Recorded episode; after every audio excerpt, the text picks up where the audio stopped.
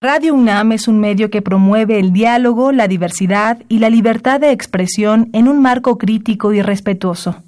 Los comentarios expresados a lo largo de su programación reflejan la opinión de quien los emite, mas no de la radiodifusora.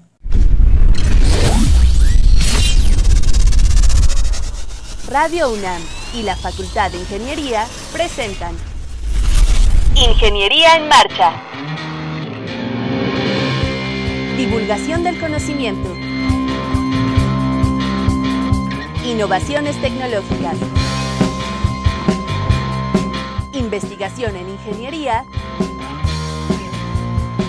y cultura. Acompáñanos.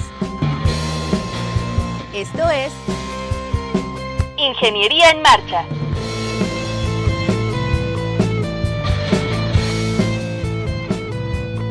Amigos, muy buenas tardes. Qué bueno que nos están escuchando. Hoy, martes 26 eh, de marzo de 2019, es el programa 13 del año, su programa Ingeniería en Marcha. Eh, y bueno, los saludo con muchísimo gusto y saludo también, como siempre, a Sandra Corona. ¿Cómo estás, Sandra? Hola, muy bien, Rodrigo. Buenas tardes a todos. Qué bueno. Ah, bueno, eh, nosotros queremos invitarlos a que nos contacten vía telefónica por el 55 36 89 89, repito, 55 36 89 89, o en un momento más vía Facebook nos pueden buscar como Ingeniería en Marcha para ver la transmisión en vivo. También si se han perdido de otros programas y quieren descargar el podcast, lo pueden encontrar en www.enmarcha.unam.mx. En los teléfonos está nuestra compañera Elizabeth Avilés, quien estará muy contenta de recibir sus opiniones. Así es, Sandra. Eh, establezcan contacto con nosotros, pregúntenos, denos sugerencias del programa, qué, temas les interesan, qué podemos desarrollar, a quiénes podemos invitar. Este, estamos abiertos, así que establezcan de nuevo, les repito, el teléfono 55 36 89 89. Hoy vamos a hablar de un tema bien interesante en el marco del Día Internacional del Agua, que es precisamente este líquido vital. Vamos a hablar de muchos aspectos de él. Tenemos expertos en la cabina que nos van a platicar, eh, eh, pues, pues, pues varios aspectos, el tratamiento, los usos que se le pueden dar, este, algunos datos bien interesantes. Entonces, yo creo que el programa va a estar muy bueno. Los invitamos a que nos escuchen, no se vayan, acompáñenos. Estás en Ingeniería en Marcha el programa radiofónico de la Facultad de Ingeniería. Si deseas escuchar el podcast del día de hoy y los de programas anteriores o descargar el manual de autoconstrucción, entra a nuestra página www.enmarcha.unam.mx.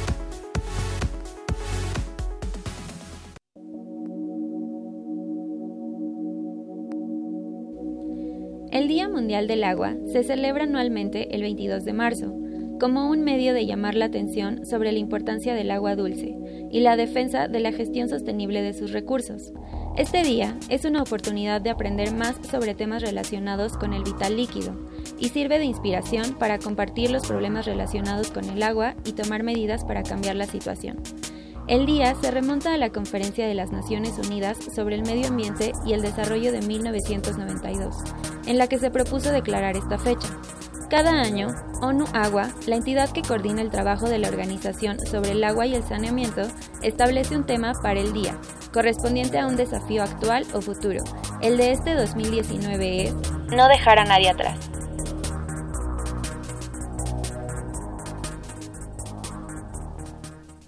Así es, el Día Internacional del Agua y su, su, su, su, centro, su tema es, su lema es no dejar a nadie atrás que esta, que esta frase pues incluye este, muchísimos aspectos de los que vamos a hablar. Nos acompañan hoy en la cabina eh, la doctora Anelisa Silva Martínez. ¿Cómo estás, Ana? ¿Qué tal? Buenos días a todos. Mucho gusto en poder colaborar. Y el doctor Eduardo Vega González. Eduardo, ¿cómo estás? Buenos días. Muy bien, gracias contigo, Rodrigo. Eh, los dos son profesores de la División de Ingenierías Civil y Geomática eh, y bueno, se dedican, entre otras cosas, al tema del agua, eh, que se puede abordar de muy distintas aristas, ¿no? Ahora vamos a hablar de, de, este vital líquido, pues porque estamos en, en, este marco, en este, en este Día Internacional, eh, que no es precisamente hoy, pero es una fecha cercana, que, que nos, pues, nos invita a hacer conciencia alrededor del mundo desde el punto de vista de política pública, de, desde la casa, ¿no? Desde el uso diario, cómo se debe de gestionar, en fin, hay muchos aspectos. No sé si les gustaría empezar la entrevista, pues platicando un poco de, de, precisamente de esto del agua, ¿qué, qué la hace tan especial, tan esencial, qué propiedades tiene que la hacen única, ¿no? Y, y que permite que sostenga la vida como la conocemos. Pues tú eres la especialista en, en la química del agua, ¿no? Me, me, como tú prefieras pero sí creo que el agua es particular, un elemento particular y, eso lo debe a su geometría. Es una, un átomo de hidrógeno. Sí. No. Dos de hidrógeno. Dos de hidrógeno y uno de oxígeno. Sí. Y es un, una molécula divalente con dos cargas, positivo y negativo, y conforma una estructura muy particular por la que es un disolvente universal. Claro. Es, tiene propiedades particulares muy esenciales y definitivas que le confieren sus cualidades. Claro. ¿no? Cuando es sólido ocupa una tiene una menor densidad que cuando es líquida. Claro. Y eso pocos elementos lo, lo tienen. ¿no? Pero tú sí, abunda, abunda más, corrígeme. Un poquito de por qué es tan particular. Últimamente se está haciendo estudios de que si en Marte hay agua. Eh, y de dónde vino el agua al planeta. Sí. En realidad el, pla el planeta desarrolló el agua a partir de la recepción del espacio, principalmente a través de las colas de los cometas. Y algunos asteroides que fueron chocando en la Tierra y nos fueron regalando esta en nuestras cavidades de la Tierra se fue llenando de agua hasta que llegó a tres cuartas partes de toda nuestra superficie. Sí. Y esa característica es la que nos ha permitido el desarrollo de lo que nosotros conocemos como nuestra vida, desde las bacterias más pequeñitas hasta los animales más desarrollados que podemos ser nosotros, según quien lo diga. Este, todos estamos conformados por agua, por lo menos en el 70% Sí, sí, de nuestra composición. Entonces, el agua es elemental para la vida, es nuestro compuesto más importante y el, es el que nos permite, si nosotros la cuidamos, sustentarnos durante mucho tiempo. No vamos a poder vivir sin aire, no vamos a poder vivir sin oxígeno, pero tampoco vamos a poder vivir sin agua. Es un, es un compuesto que necesitamos en nuestro desarrollo de todos los días para todas nuestras reacciones metabólicas. Claro. ¿Por qué, por qué si, digamos, uno tiene la idea, ¿no? De que tres cuartas partes de la superficie, no es que tres cuartas partes de la Tierra, sino solo la superficie de la Tierra están cubiertas de agua. ¿Por qué, por qué hay, eh, por qué hay tanta problemática? ¿Por qué es tan escaso este bien?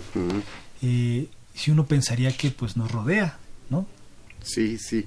En particular es por la sal, la sal del mar, la sal del agua de mar. Este, tú puedes beber agua, pero es agua pura, agua de bajo contenido de sales. Y eso solo lo puedes conseguir potabilizando el agua, es decir, acondicionando la calidad para su consumo humano. Eh, aparte de quitarle sales, quitarle otro tipo de contaminantes que te harían daño en la ingesta, Sí, claro.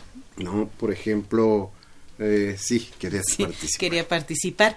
El, este, la naturaleza ya nos apoya en este desarrollo, en el que conocemos como el ciclo del agua. El agua es destilada, esto que de puede ser el hombre. Sí. eh, la naturaleza destila el agua cuando se evapora, forma nubes, se condensa y cuando nos llueve el agua tenemos lo que llamamos el agua dulce con este bajo contenido de sales que es bueno para nosotros los de la vida terrestre, para los de la vida marina están felices con todo el agua que tienen ahí, ¿no? con todas sus sales. Así es.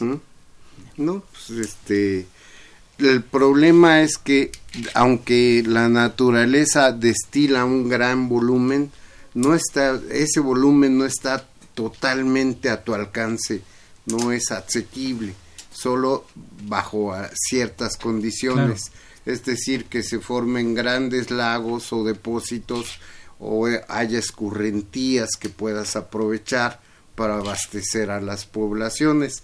Si no, el problema se complica, ¿no? Claro. no, es, no es del todo exacto lo que te estoy diciendo, porque grandes civilizaciones han florecido al margen de los eh, arroyos. Tienes a los egipcios, a los chinos, eh, romanos, todas esas civilizaciones aztecas. aztecas florecieron gracias al agua disponible. Claro. Y se mantuvieron 400 o más años, ¿no? Como civilización, como imperios. Claro. Inclusive. ¿Qué más puedes decir?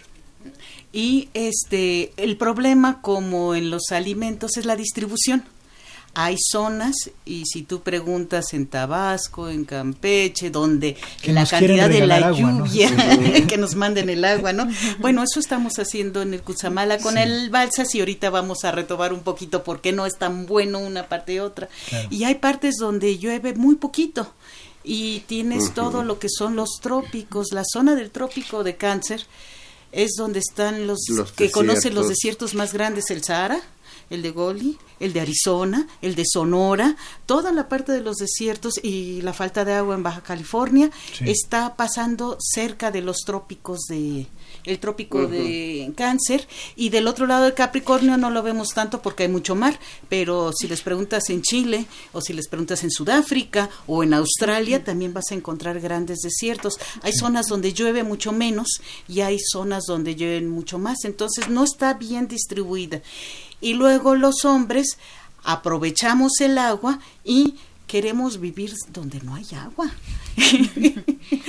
Las grandes civilizaciones antiguas donde había agua, pero nosotros tenemos a Monterrey donde no hay agua, tenemos en Coahuila grandes ciudades, tenemos este y la Ciudad de México donde pues ya nos somos muchos más de lo que nos las fuentes de agua nos están dando. Así es. Si analizas tú el crecimiento y desarrollo de México, vas a encontrar una gran correspondencia con la orografía y la, la geografía del país. Nosotros nos hemos, hemos crecido y desarrollado conforme nos lo ha permitido esa, esa geografía. Los grandes escurrimientos son en las zonas costeras Ahí encuentras, por ejemplo, nuestra mayor posibilidad de producción de alimentos está en Sinaloa, en el altiplane, en la planicie de Sinaloa y de Jalisco, pero no al centro del altiplano no encuentras esas oportunidades. Chihuahua, por ejemplo, no tiene esa facultad o esas posibilidades pero ellos dependen más de, la, de los acuíferos, de las aguas que se han infiltrado y encontrado un reservorio en el centro de la tierra o, en, el, subsuelo. En el subsuelo. No, si en el centro de la tierra, qué exagerado. No imagínate. En el subsuelo, en los acuíferos. y, y así se ha dado el desarrollo. Pocas ciudades eh, del país han crecido en esas condiciones. Y grandes ciudades como por ejemplo la, la Ciudad de México crece en donde ha habido una abundancia del recurso y por eso ha florecido la población y se ha crecido y que ha rebasado las posibilidades de, de, si dependiéramos de los recursos de la cuenca la ciudad estaría limitada en su crecimiento. Ya ese, esa, esa posibilidad ya se rebasó hace un buen tiempo. Con el modo actual en el que estamos viviendo. Ajá. Que es parte de lo que yo quería hablar. Sí, utilizamos un, una cantidad tremenda del recurso que es este incluso insuficiente, ¿no? Ajá. Eh, sabemos que requerimos más agua de la que tenemos naturalmente disponible es, eso es algo que me gustaría que la gente empezara a analizar. Una de las tareas que el profesor Eduardo Vega le deja a los alumnos es tómense la molestia de medir una semana en qué usan el agua. Toda, toda, toda el agua. aunque vayan a trabajar, aunque coman afuera, aunque laven en una lavandería, en qué usan el agua. Y van a ver que en realidad al día necesitan sus dos litros de agua para vivir, unos cuantos litros para preparar sus alimentos y que el resto del agua que usamos bien podríamos utilizar mucha menos cantidad de agua. Cuando se hace el ejercicio empieza uno a entrar en conciencia. Bueno, de veras necesito bañarme con tanta agua, con tanto tiempo. De veras ya hice el esfuerzo en mi domicilio de usar un dispositivo excusado de bajo consumo de agua? ¿O todavía tengo el antiguo de 20 litros que cada vez que yo voy al baño, y si voy unas 7, 8 veces al baño, 20 litros se van al, al drenaje en vez de tener ya un dispositivo de, de ahorro y de bajo consumo? Tengo una un sistema de lavado de ropa que me permite ahorrar el agua o me importa nada más la meto, la, la lleno y dejo que cumpla su ciclo sin recuperar. ¿Cuánta agua yo podría recuperar para darle un siguiente uso? En la cocina, en la regadera, en la lavadora. Tenemos hábitos personales que nos hacen gastar muchísima agua. ¿En, dónde, se gastará más agua? Digamos, en, en, este, en un día cotidiano de cualquiera de nosotros. Eh, ¿Cuál será el, eh, eh, la actividad o la acción que se lleve más agua de, de, nuestro bloquecito diario que gastamos? La higiene personal, yo creo, el, Según esas tareas, este, muchos alumnos ya van reduciendo sus dispositivos de, excusado. Los que todavía tienen los de 20 litros es su mayor consumo. Cuando eso ya cambió, compiten dos actividades. El uso en la regadera. Hay las mujeres que nos gusta el champú y luego el acondicionador. Entonces tardamos más tiempo dentro del baño o el hombre que se rasura con, la, regadera. Eh, este, se gasta muchísima agua y ese compite con el uso del lavado de ropa. Las lavadoras normalmente las llenamos la de, color y aparte la blanca y, y, este no gastan menos de 100 litros cada un, cada vez que se usan. Entonces, aunque no se lava diario normalmente. Normalmente. Y la, y la, y la regadera, pues sí es prácticamente diario. Diario y eso, pues como dicen, no es un consumo. Eso ha cambiado con el tamaño de la familia. Cuando nosotros éramos familia de ocho personas, se lavaba diario, ah, porque éramos ocho personas. Pero ahora las familias, tres, cuatro, cuatro personas, cinco a lo mejor, ya pueden acumular una cantidad y después, eh, como tú dices, una o dos veces a la semana. suficiente. Sí. Ah, hay una parece que hay una pregunta. sí, quiero primero recordarle a nuestros radioescuchas el teléfono para que nos contacten es 55 36 89 89 o vía Facebook en Ingeniería en Marcha.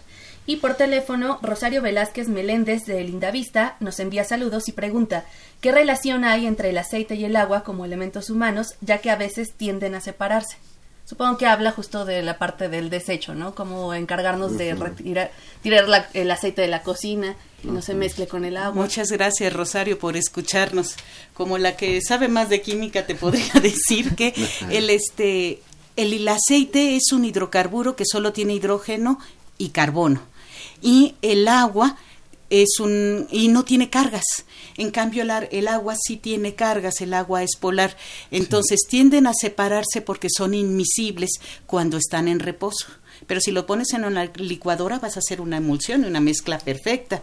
Entonces, hasta que vuelvan a reposar, volverán a separarse porque tienen densidades diferentes, el aceite pesa menos.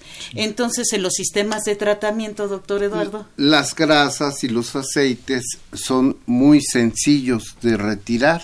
Se, se retiran como un sobrenadante en un depósito que en ciertas condiciones de reposo sobrenadan las, las grasas, los aceites y son barridas de la superficie y, y se les dirige a otro cauce, a un cauce donde se van a disponer adecuadamente las grasas y aceites. Se aprovecha precisamente eso, ¿no? Que, se separan de manera natural para desnatarlas, ¿no? Exacto.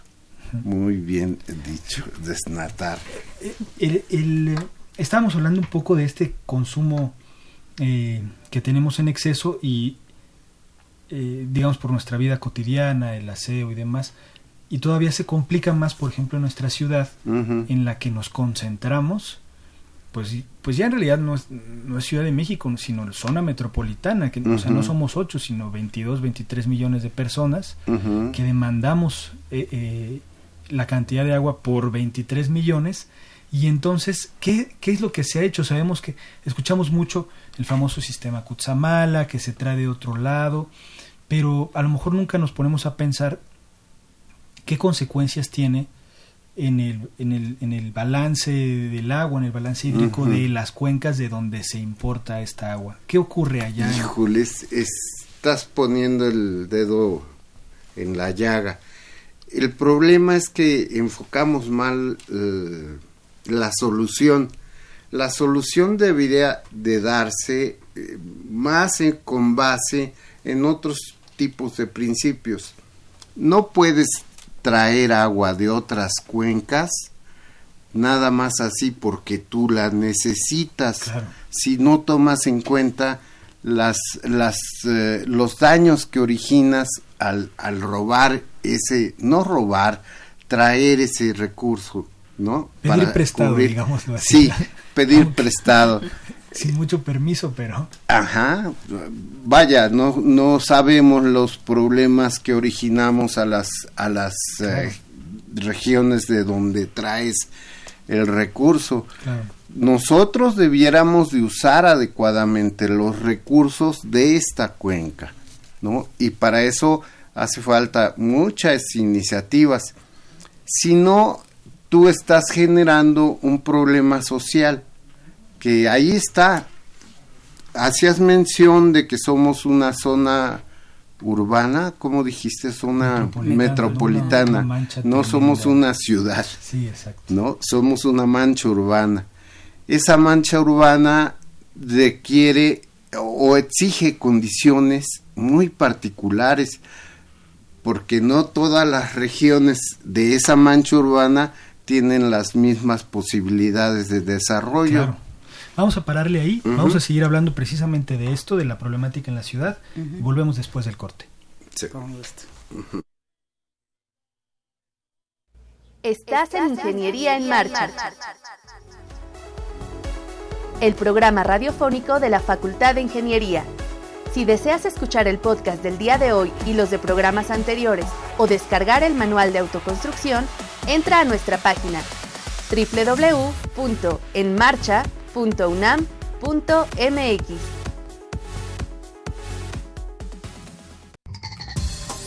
Con el propósito de promover y reconocer la investigación científica, se abre la convocatoria al Premio Val UNAM Ciencias de la Tierra 2018-2019.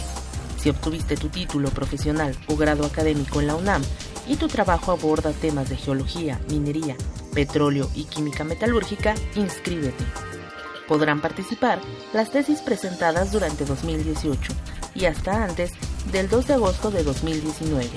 Se premiará a los tres mejores trabajos en las categorías de licenciatura, maestría y doctorado. Consulta las bases en www.fundacionunam.org.mx o al teléfono 53 400 904.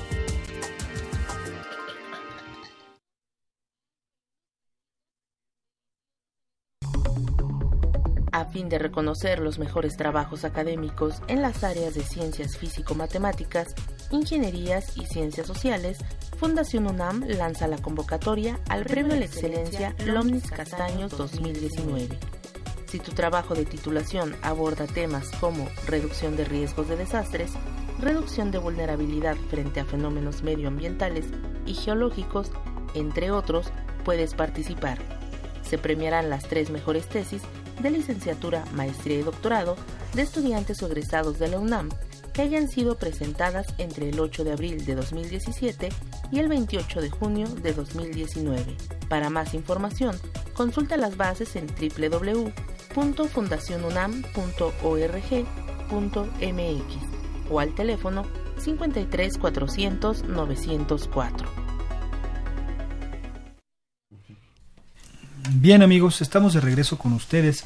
Les recordamos comunicarse al 55 36 89 89 y nos quedamos platicando de esta problemática eh, de, de, traernos agua aquí a la ciudad, eh, que de algún lado la, la, tenemos que sacar. Sí. Y pareciera un poco antagónico con justamente el lema que platicábamos al inicio del programa, que es no dejar a nadie atrás o atrás a nadie, no recuerdo, no lo anoté bien, pero pareciera antagónico este precisamente esto, ¿no? Digamos, para, para resolver un problema de la concentración de población, tenemos que sacar agua de pueblos que no necesariamente tienen agua en abundancia, simplemente es la que técnicamente pues decidieron traer, ¿no? O es la disponible. La disponible, sí.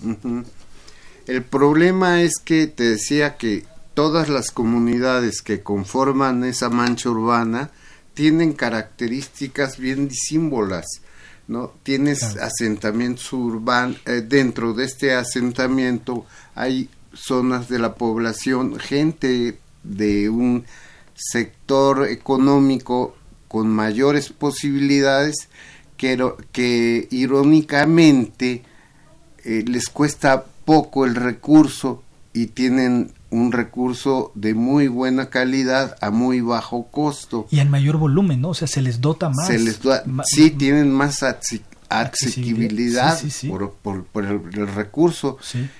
Y hay otras zonas, como por ejemplo allá en mi pueblo, en Iztapalapa, donde tenemos graves problemas para, para adquirirla. A, veces no hay agua.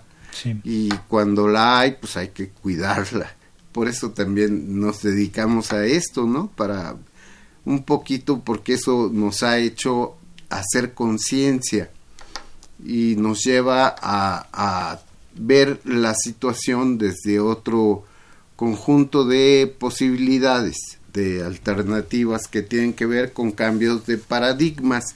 De eso la, la doctora va a hablar. Sí un, rato. Cambiar el paradigma lo que quiere decir es, vamos, estamos tan acostumbrados a vivir así que pensamos que no hay forma de hacer cambios. ¿Por qué no podemos hacer cambios? Porque creemos que no es posible. Cambiar el paradigma significa vamos a pensar que hay posibilidades de hacer, de hacer cambios. Uno de los paradigmas a nivel gubernamental, a nivel tecnológico, en nuestra misma universidad, es no hay otra forma de hacernos de agua. Y uno dice, bueno, pero cuando llueve tanto y se inunda tanto, ¿qué no habrá forma de recoger? No toda, una parte del agua para poderla, poderla generar. Dice, no, porque ya está entubada, ya se ensució, ya se va con los ríos. Está el no, porque las cosas están como están. Y yo quisiera hablarles a las generaciones jóvenes de que rompan esas ideas y que se imaginen que las cosas se pueden hacer de otra manera. Por ejemplo, las generaciones jóvenes ya están acostumbradas al auto híbrido. ¿Qué significa? Que no solo dependo de la gasolina, que puedo generar mi propia electricidad, almacenarla en el coche y utilizarla. Podemos hacerlo en sistemas híbridos con el agua. Imagínate tú que toda la, toda la sierra del poniente, por donde viene el agua del Cutzamala, por cierto, tiene un montón de ríos. El río Tacubaya, el río Tacuba, el río Miscuac, el río Magdalena, que son entubados y son llevados. Pero hay algunas secciones en esas zonas, sobre todo al pie de las montañas, donde se hicieron represas para juntar el agua y que saliera poco a poco y no se inundara. ¿Y si ponemos ahí potabilizadoras? ¿Qué pasaría? Dicen, bueno, pero nada más es una fracción del año. ¿Cuántos meses del año llueve? Claro. Seis. Sí, la mitad, Más o menos la, mitad, entre cinco y seis meses del año llueve y se llenan esas represas. Imagínate que nos ponemos a tratar esa agua y no me contestan, no hay dónde ponerla. Pongámoslas en nuestra red, presurízala y métela en la red del agua potable. Es decir, si empezamos a pensar que hay otras formas de hacer las cosas, podríamos tener es entonces ¿Qué podríamos hacer en ese caso? Pues si estamos tratando y generando un volumen de agua que metemos a la red, ganamos dos partes. Una se inunda menos porque va más despacio, porque se va a acumular, se va a llenar y se va a usar en las casas hasta que vuelva a salir. Y la segunda, tienes unos meses donde puedes reducir tu, con, tu ingreso de agua, porque ¿de dónde viene el agua? Imagínate que esa agua de Cutzamala se pudiera derivar a las poblaciones que no reciben agua porque no están contabilizadas en el flujo del agua, porque están apartadas las presas, no dejar de traerlas, sino distribuirlas más y que tengan, ah, pero también hay lluvias. Bueno, pero tienes la forma de rellenar las presas y compartir más agua. Es cambiar los paradigmas un poquito lo que tenemos que hacer. ¿Por qué tenemos tantas fugas? Nos dicen las autoridades 30-40% de fugas, pero si ni cuentan el agua. Primer paradigma que hay que romper qué no habrá formas en que podamos contabilizar nuestra agua a nivel domicilio, cuánto nos llega cada quien? Somos más guachicaleros que los con la gasolina, robamos más agua. Sí. Una parte se irá en redes y todos han visto tubos rotos tirando agua. Y bueno, el gobierno ya instaló unas brigadas para que rápidamente se atienda esa situación de, de fugas a la vista. Pero todas las tomas clandestinas y no solo los grandes industriales, no solo los ricos. Eh, puedo ver calle por calle dos o tres Tomas. agujeros, baches que se forman donde alguien se conectó sin dar avisos, ¿no? Y ya se conecta, ser, no podremos contabilizar nuestra agua y entonces sí saber cuánta agua y a dónde va y entonces sí cobrar lo justo por el agua y aumentar la redistribución hay muchas cosas que podemos ir haciendo si rompemos los paradigmas. Entonces, mi invitación es a la, a la generación que ahorita está sintiendo los cambios, que sabe que con un teléfono puede hacer maravillas, que ya ni se llama teléfono. es un celular porque lo importante es que te da posibilidades de comunicación que cada vez son mayores, que en los últimos 10 años ha crecido infinidad de, tecnologías que se han aumentado en nuestros instrumentos celulares, pues podemos también pensar que habrá tecnologías que si nos dedicamos se puedan aprovechar para controlar el uso del agua, para cobrar lo justo por el agua y para redistribuir mejor el agua. Claro. Tenemos una pregunta del auditorio. Sí, Micaela Osorio Escobar nos dice, muchas personas no toman conciencia del desperdicio de agua, principalmente en los hogares. ¿Qué se puede hacer por una educación y cultura sobre el cuidado del agua? Sí, eso tiene que ver mucho con cambiar los paradigmas. El cambio de paradigmas eh, tiene que ver con tecnología también, tecnología y eh, manejar mejor el uso del agua. Nosotros propusimos hace muchos años a la Cámara de Diputados que se modificara el reglamento de construcción a fin de tener dos, eh, dos, dos instalaciones hidráulicas en los edificios.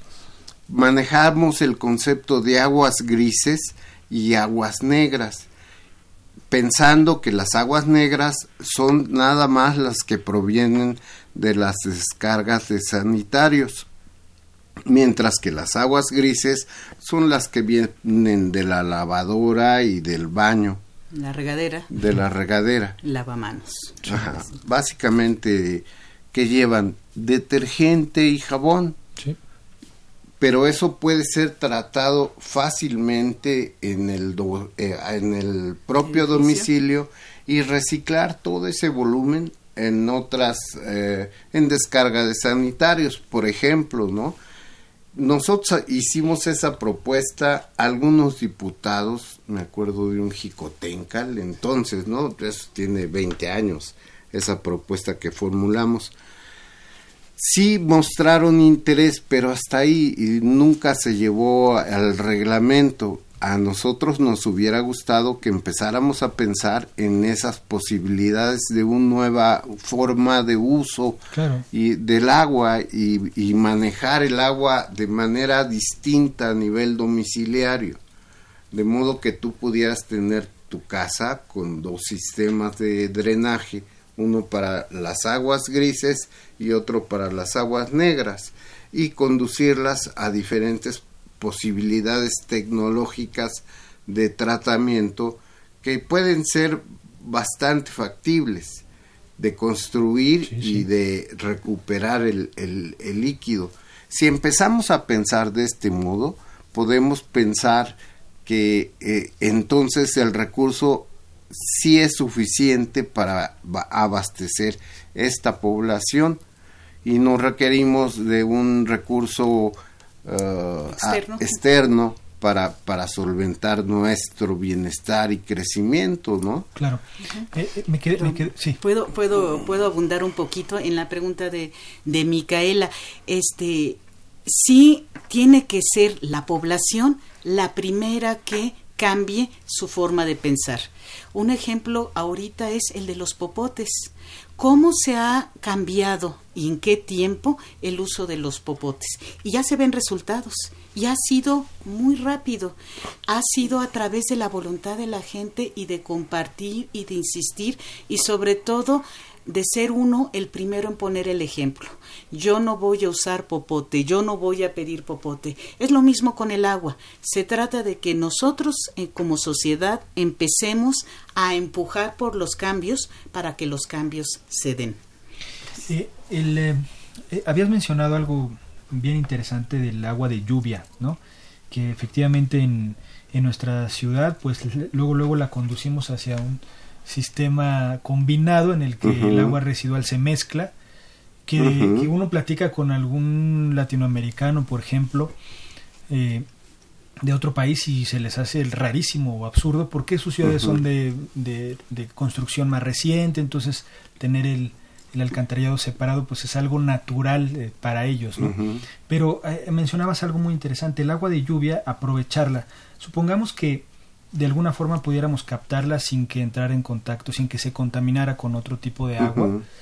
¿Qué, ¿Qué, tan factible? Porque eso, pues todo el mundo se lo pregunta los alumnos, todo el mundo nos, nos, nos, nos preguntamos eso. ¿Qué tan factible es eh, beberla directamente o qué tipo de tratamiento se le puede dar. Es decir, si está lloviendo yo puedo abrir la boca y tomar agua o necesito algún tipo de tratamiento para, para dejarla en, la calidad necesaria. Sí, ese es otro de los paradigmas que también me gustaría romper. Has de saber que, por ejemplo, las construcciones recientes de Santa Fe, todas tienen cisternas que capturan el agua de lluvia y la usan para los excusados. No la potabilizan. Desde luego, aprendimos desde hace, desde los 1800, que hay que potabilizar el agua. Eso principalmente filtrarla y desinfectarla. Son los dos parámetros o las dos operaciones que son indispensables para beberla con seguridad, porque en la atmósfera tenemos ceniza de los volcanes, humo de los automóviles, este, el ácido carbónico, el ácido sulfídrico, un montón de sustancias que van a caer con el agua de la lluvia, por eso se limpia la atmósfera cuando llueve, se ve la diferencia este, tranquilamente. Bueno, es eh, tan sencillo como si las, las, las oportunidades son de capturarlas en, el techo, es mucho más sencillo. La capturas en el techo, la llevas a un depósito donde haya un tiempo de sedimentación y antes de tomarla la filtras y la desinfectas. Serían las dos partes que, que se requieren. Ahora, le tenemos muy poca confianza al agua potable. Es rarísimo que nosotros tomáramos como bebida el agua de la red, pero tienes otros muchos usos en tu casa, para esa agua de lluvia, para lavar los trastes, para lavar tu ropa, para bañarte, todos los otros usos los puedes hacer tranquilamente con esa agua de lluvia. De hecho, nosotros lo hacemos cuando este, en, en, Iztapalapa, que carecemos tanto de agua, e, es, nos parecía tan injusto que si estaba lloviendo no tuviéramos agua, que empezamos a capturarla para, para todos los usos, no la bebida, pero hasta para los para hervirla y hacer alimentos es un agua de buena calidad. Claro. Vamos a, un corte y regresamos. Estás en Ingeniería en Marcha. El programa radiofónico de la Facultad de Ingeniería.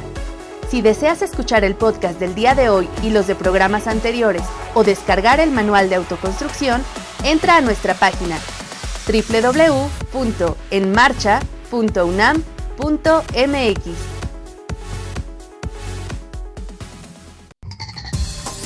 Con el propósito de promover y reconocer la investigación científica, se abre la convocatoria al Premio Val UNAM Ciencias de la Tierra 2018-2019.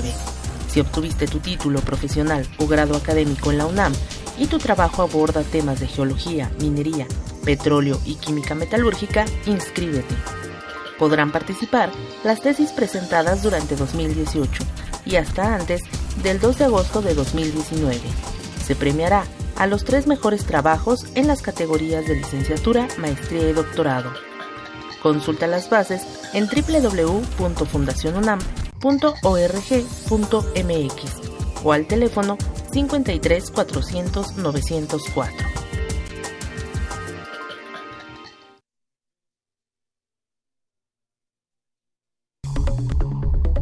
Fin de reconocer los mejores trabajos académicos en las áreas de ciencias físico-matemáticas, ingenierías y ciencias sociales, Fundación UNAM lanza la convocatoria al Premio la Excelencia Lomnis Castaños 2019. Si tu trabajo de titulación aborda temas como reducción de riesgos de desastres, reducción de vulnerabilidad frente a fenómenos medioambientales y geológicos, entre otros, puedes participar.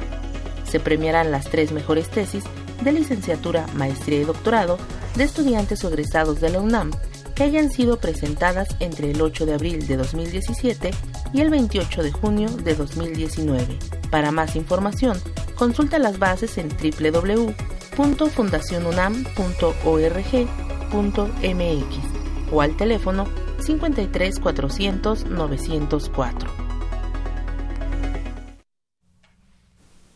Eh, regresamos. Eh, tengo un comentario por Facebook que dice Víctor Manuel Serrano. Actualmente no existe un sustituto del agua. Parece descabellado, pero sería importante que los científicos desarrollaran un sustituto de esta molécula que tenga sus propiedades sobre todo para los sistemas biológicos y que actualmente se desarrollaran sistemas más eficientes y rápidos para desalinizar el agua de mar que los que existen. Saludos. Hay muchas iniciativas en ese sentido, pero yo creo que ese es un futuro lejano básicamente. Sin embargo, la posibilidad de desalinizar agua para consumo es una realidad inmediata y que ya están en muchos países muy desarrollada. Israel, España, España, Australia, ¿no?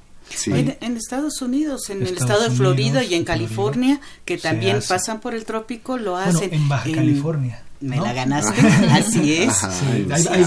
la ciudad de Los, Cabos, de los Cabos tiene plantas municipales para el agua que desalinizan, ¿no?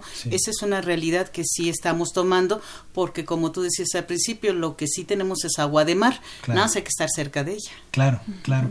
Eh, el, el, hay otra idea que, que, es una duda a lo mejor común, eh, trato de, de expresar las que se me ocurren a voz de nuestros escuchas y es eh, qué se puede hacer con el agua que contaminamos, el agua residual. ¿Existe la tecnología para potabilizarla? ¿Y qué implicaciones tendría?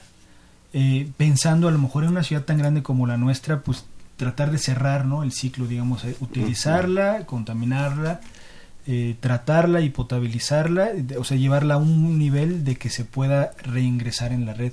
Eso es eh, técnicamente factible, este, económicamente factible y, socialmente factible, que a lo mejor serían las tres preguntas.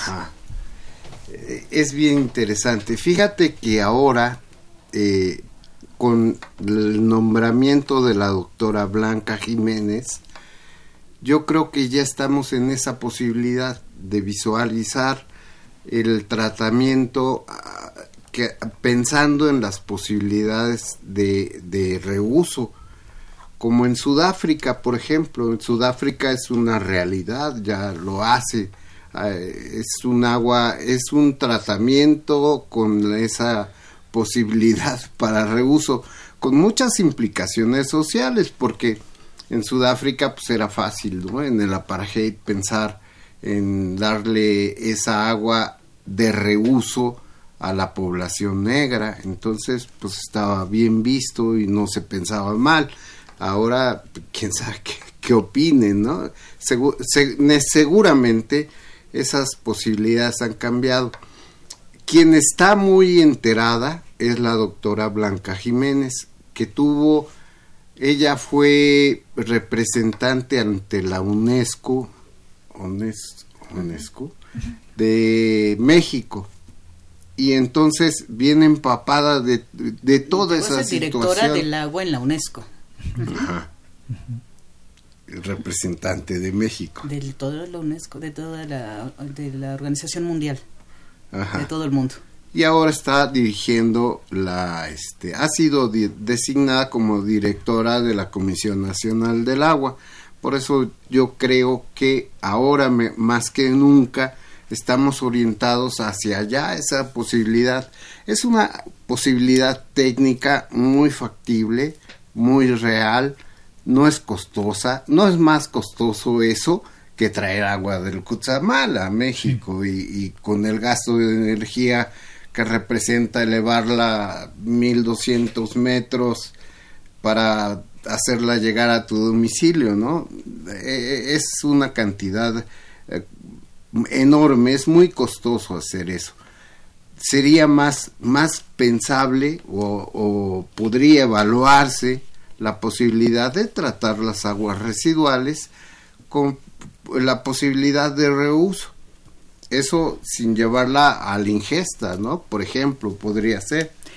han habido ya experimentos y ya no con racismo incluido en Estados Unidos en los ochentas, en El Paso, Texas, se desarrolló una planta de tratamiento de aguas residuales negras a las que Eduardo pudo ir a visitar, en la que después del proceso de tratamiento convencional había procesos avanzados que al final terminaban en osmosis inversa y en absorción, y la guardaban en un acuífero que reciclaba dos años, pero estaban reciclando el agua negra.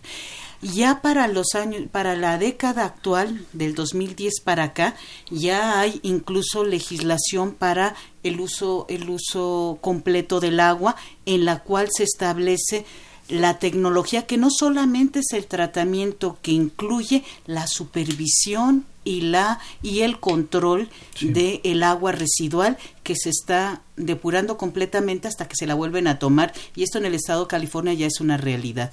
Algunos este algunos hoteles en México están trata que vienen de allá están tratando de llevar a cabo esos sistemas.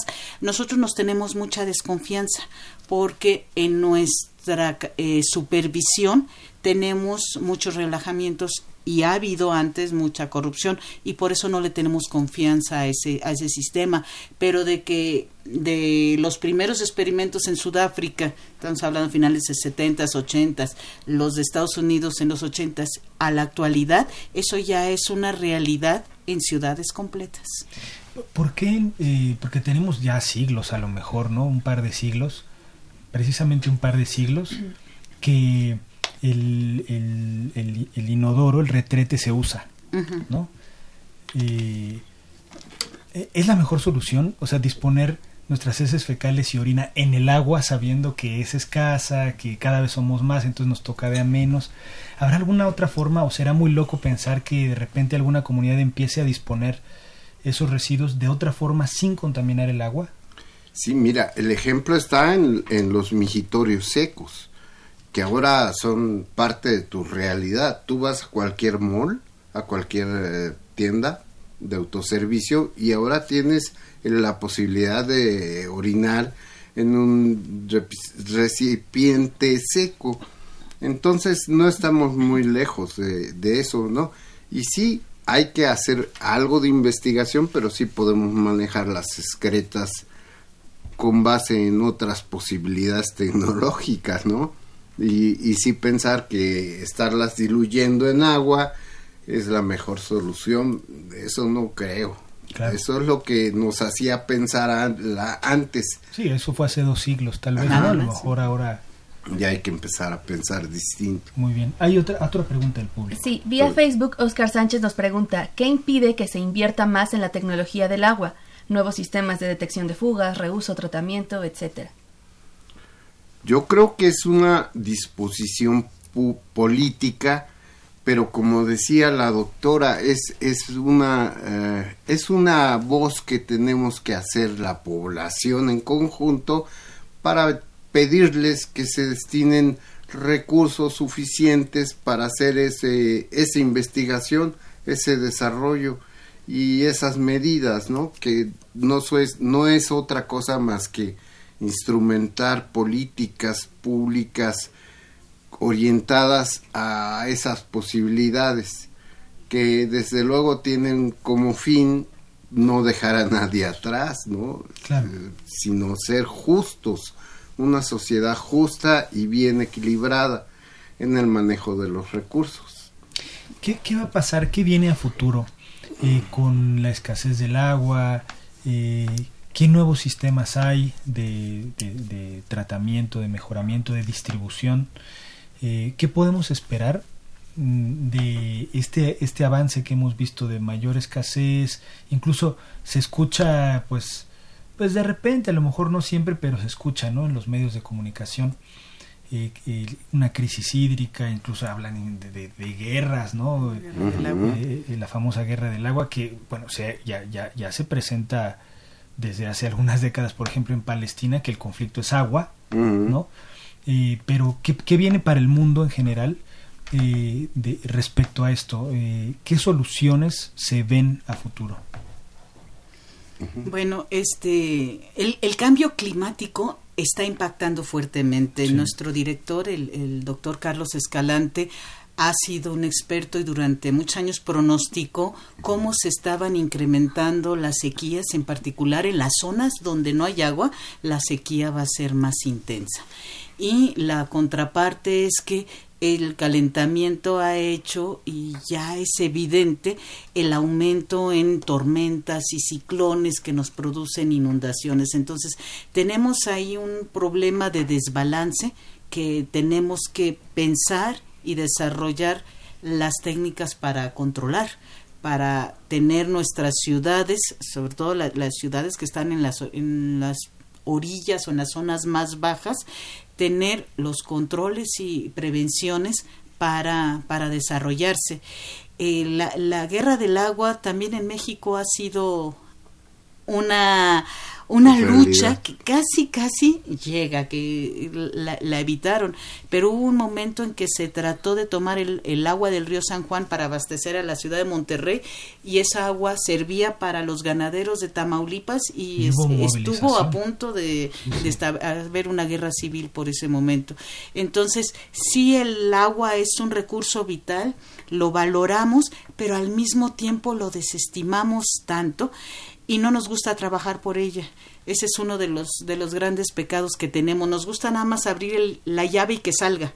Eh, no estamos acostumbrados a trabajar para guardarla, a trabajar para cuidarla y a trabajar para que se preserve hacia el futuro.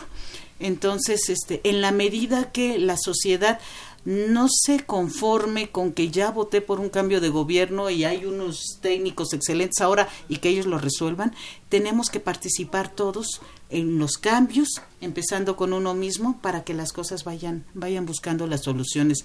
Aquí me declaro vieja, estoy segura que los jóvenes van a tener nuevas tecnologías que nos faciliten el este la conservación de este valioso recurso. Doctor, ¿qué viene a futuro? Este, mira, yo estoy muy mm, estoy muy confiado en las mejoras y muy en particular con las políticas emprendidas. Es por primera vez que veo que hay políticos bien formados, es decir, con capacidad técnica suficiente, eh, tanto en el gobierno nacional de gobierno federal y gobierno local. Eh, la doctora Blanca Elena Jiménez es una especialista destacadísima en su campo y el doctor Rafael Carmona, que es el, director de la del SACMET, del, sistema, de, aguas, de, la Ciudad de México, de, la Ciudad de, México, de abastecimiento. los dos, fíjate qué, casualidad, los dos son egresados del UNAM y académicos. Bueno, no es casualidad. sí, algo hay, algo habrá en la casa de estudios, ¿no? Sí. No, pero este sí ha trabajado ahí. Ha trabajado ahí muchos años, sí. Me, eh, me decía que Blanca no Blanca es de la UAM. Pero no importa, habemos algunos guameros, nosotros también, que este después hicimos en la Universidad, universidad y, yo realmente me siento fruto del UNAM, no, no creas que ser este Puma es este gratuito, yo ahí estudié y sí, sí, sí me pienso que, bueno, volviendo a la cuestión, eh, estas personas están bien calificadas, pero tienen conciencia de la situación. Ellos son muy realistas y están llevando a cabo y van a hacer, yo creo que van a tomar muchas iniciativas orientadas a mejorar esta, esta problemática. El doctor Rafael Carmona, él ahorita está revolucionando el SACMET, está innovando en la medida de sus posibilidades con las lecturas de, fugas y la corrección de, de, las fugas que se presentan. Eh, ahí está patas para arriba el asunto.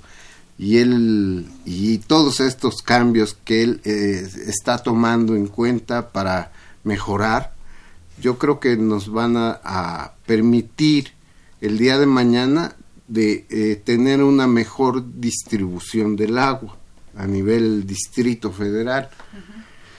Que pedirles a la población cuiden el agua, paguen sus recibos, eh, sean este, sean conscientes de las necesidades, que el agua es un recurso para todos.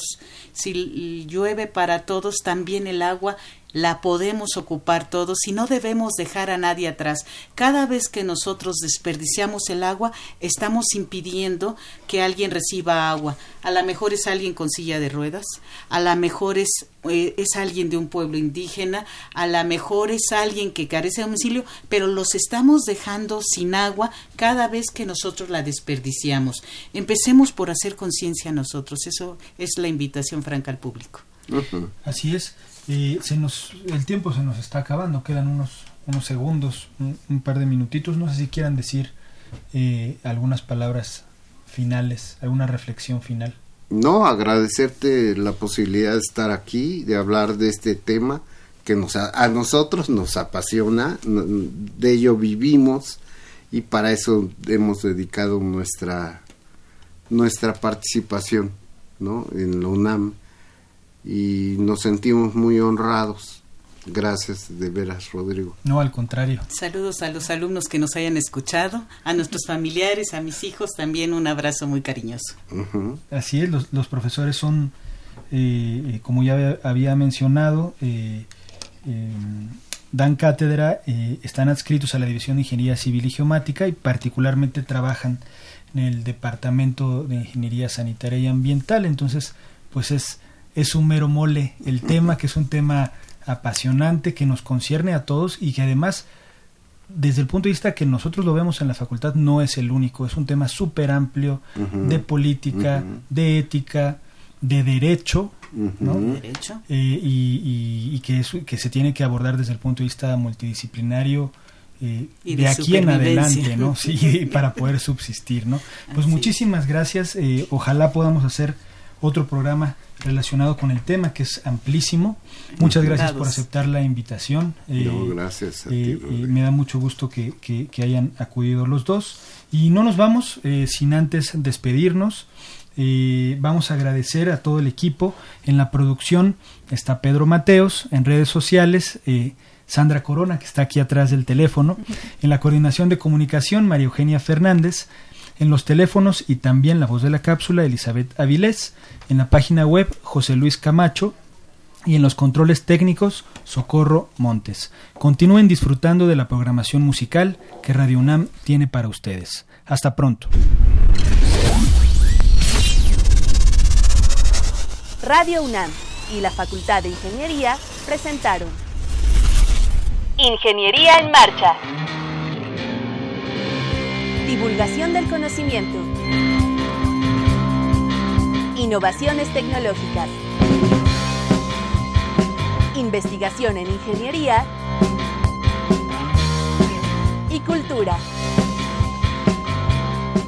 Ingeniería en Marcha.